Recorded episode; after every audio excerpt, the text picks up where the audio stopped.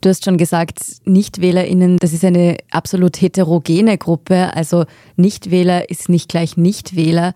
Aber was wissen wir denn über diese Gruppe?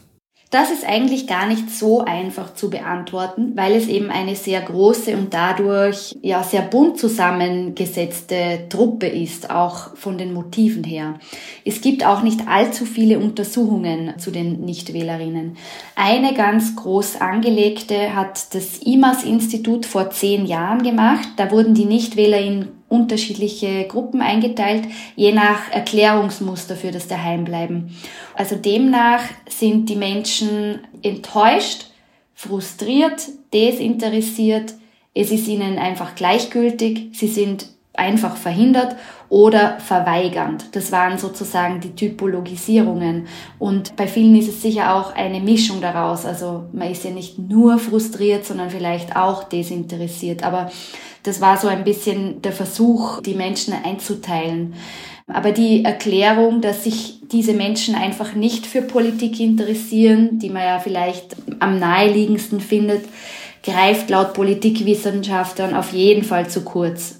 Also ich habe vor kurzem darüber mit Eva Zeglowitz gesprochen, die in Wien das Institut für empirische Sozialforschung leitet. Und die sagt, dass etwas mehr Junge als Alte unter den Nichtwählern sind und dass Menschen, die sozial sehr isoliert sind, einsam sind, auch oft darunter zu finden sind, weil Wählen auch ein sozialer Akt ist und weil man weiß, wenn man das in der Familie auch schon mitbekommt, von klein auf, mit den Freunden auch das mitbekommt, dass das dann so wirkt, dass man selber auch wählen geht. Ebenfalls weiß man, dass Menschen mit Migrationsgeschichte in der Gruppe etwas überrepräsentiert sind, weil viele von ihnen mit den hiesigen Institutionen einfach noch nicht so vertraut sind und mit dem Wahlsystem. Und was man seit Mitte der 80er außerdem noch beobachten kann, ist, dass es ein Gefälle zwischen West- und Ostösterreich gibt, was die Wahlbeteiligung betrifft. Also je weiter man von Wien weggeht, desto schlechter schaut es mit der Wahlbeteiligung aus.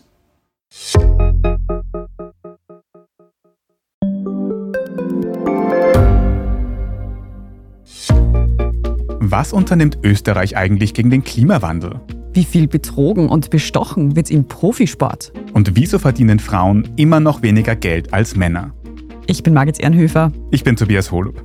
Wir stellen die brennenden Fragen unserer Zeit. Und die Standardredaktion liefert Antworten.